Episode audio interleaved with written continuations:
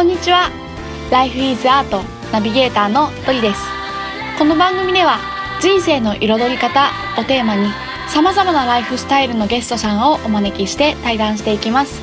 そして毎月第4週目の配信ではゲストの方の思いを私がその場で歌にします。皆さん最後の回までお楽しみに。今回は畑カフェレインボーアートのオーナーの天国修一さんをお招きしての第2回目の配信となります。それでは対談の続きをお聞きください。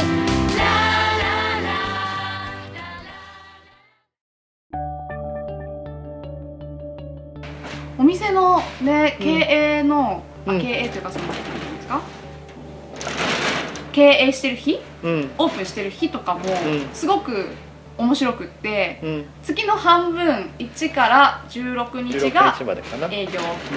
17日から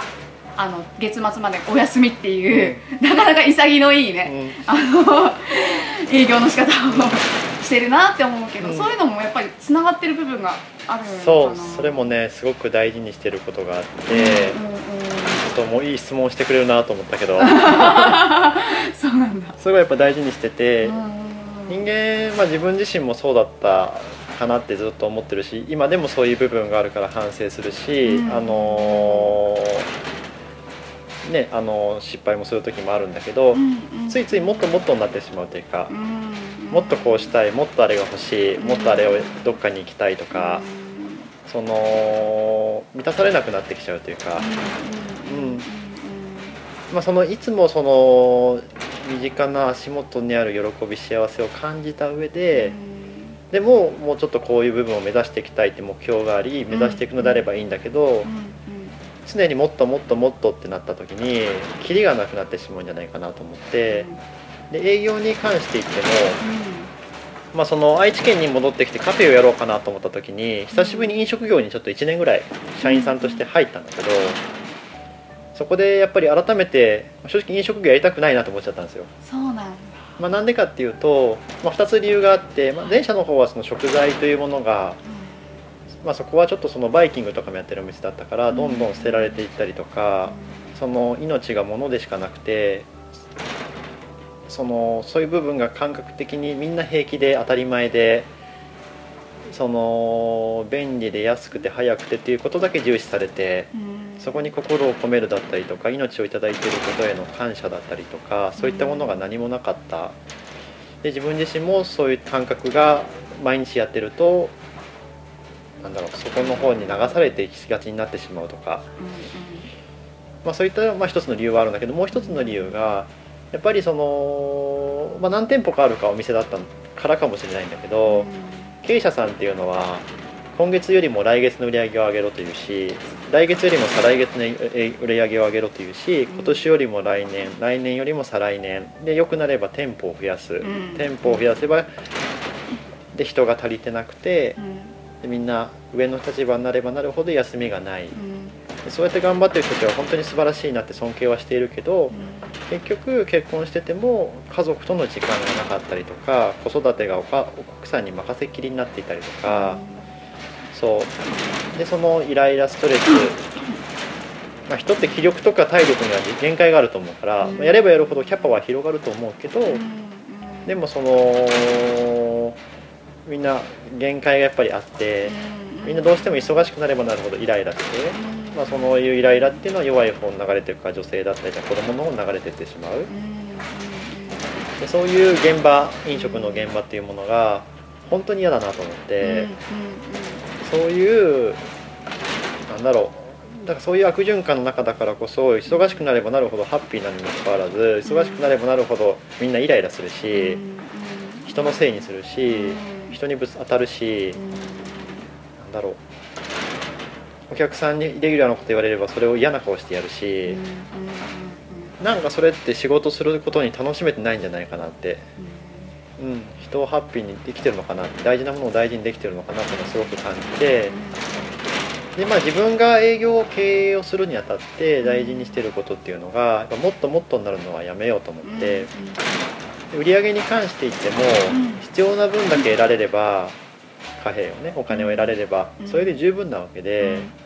そのためにもちろん定期的に自分がいくら必要なのか、うん。うん、いくら、まあ、お給料として純利益としてあればうん。その家族自分のだったりとか自分の身近な大切な人だったりとかを幸せにしまあもちろんそのの将来の貯蓄とか全て含めてあこれぐらいあれば十分だなっていう、まあ、そういった額だけしっかりいつも見極めて、まあ、それを定期的に、うん。あのー考え直すというか、うん、見直すようにしながらそうするとその月々じゃあそのためには、ね、原価が3割で家賃がいくらで人件費が何パーセントで考えると月の売り上げがいくらあればいくか明確に出てくるよね。うん、そうするとじゃあ1日あたり16日営業してたら1日いくら売り上げがあればいいのかが分かるし、そうするとお客さんが何人来ればいいのかもなんとなく分かるし客単価がじゃあ大体1100円200円だったら何人来ればいいのかなじゃあそういう営業をしようと。でその大事なのがその売り上げに達しなかった時はもちろん反省し伸ばす努力をする必要があるとは思うんだけど、売り上げ以上にいってしまった時はもう下げる努力をしようと思って、もうそれ以上稼がないというか、うん、だったらそれの部分をお客さんに還元したりとか、スタッフと分かち合ったりとかあとはもう自分たちあの時間を増やしたり例えば大事な人と過ごす時間を増やしたりとか、うん。そういう営業をしようっていうのを最初に決めたから、そう。でまあありがたいことに今本当にたくさんの人に支えてもらって、うん。お店も成り立っているから順調に毎日営業することができていて、うん、だから必要以上にはもうそのなんだろうもっとやれるんじゃないかもっとやれるんじゃないかって。その、うん、仕事を通して価値を提供するってことで考えるともっとやれることはあるかなと思うけど、でもその分やっぱり大事な人とか他にもややっぱり人間だから仕事だけではないし仕事も楽しいけどやっぱり大事な人と過ごす時間が一番大切なことだしそういうものを大事にしようって決めてで今回もちょっと奇抜だったけど、まあ、1日から16日まで全部営業にして 後半休みにしようと。それは自分のそっちの方が自分のライフスタイルに合ってると思ったから。もともともあの1000オープンしてからもう週4回しか営業してなかったから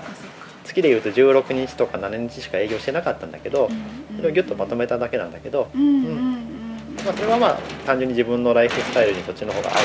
ていうだけかな、実際やってみて感覚としては心地が良いとても心地が良いね。へえおすすめしたいと。おすすめしたいおすすめしたい。もうだってなんだろう無理してないから毎日仕事も楽しいし基本的には。うんまあそのねあのいい時も悪い時ももちろんあるけど、でも本当おかげさまでみんなのおかげなんだけど楽しくやることができてるし、うん。お客さんともそれを分かち合うこともなんとなくできてるかなって思うし、でまあ仕事楽しいけど遊びではないから、そこに責任があってあのちゃんと料理を提供し満足して喜んで帰ってもらうという責任があるから。でもその責任が毎日はやっぱ大変なんだけど、うん16日前でそれが一旦終わって、また自分たちの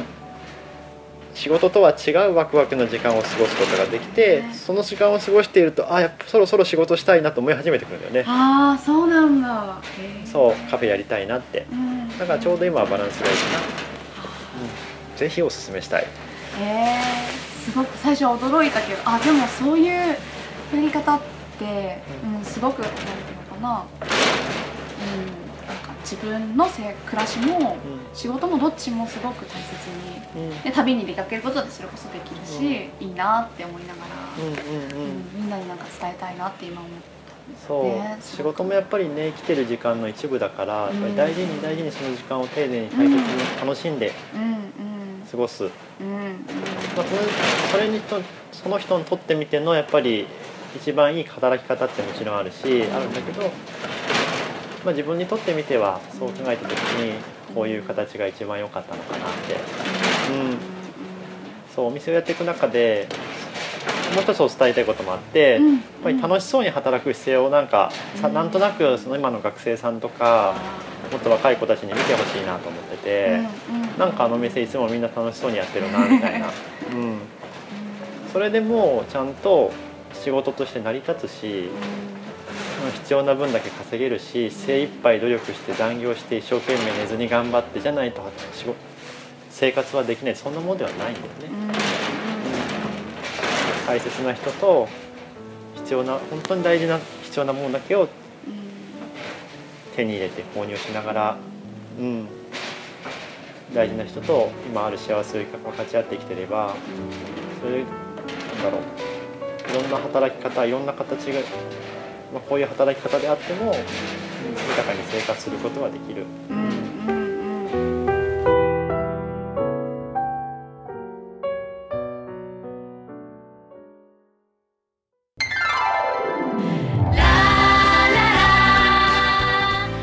最後までお聞きくださりありがとうございました。ライフイズアートの配信は毎週金曜日に行っています。それではまた来週お楽しみに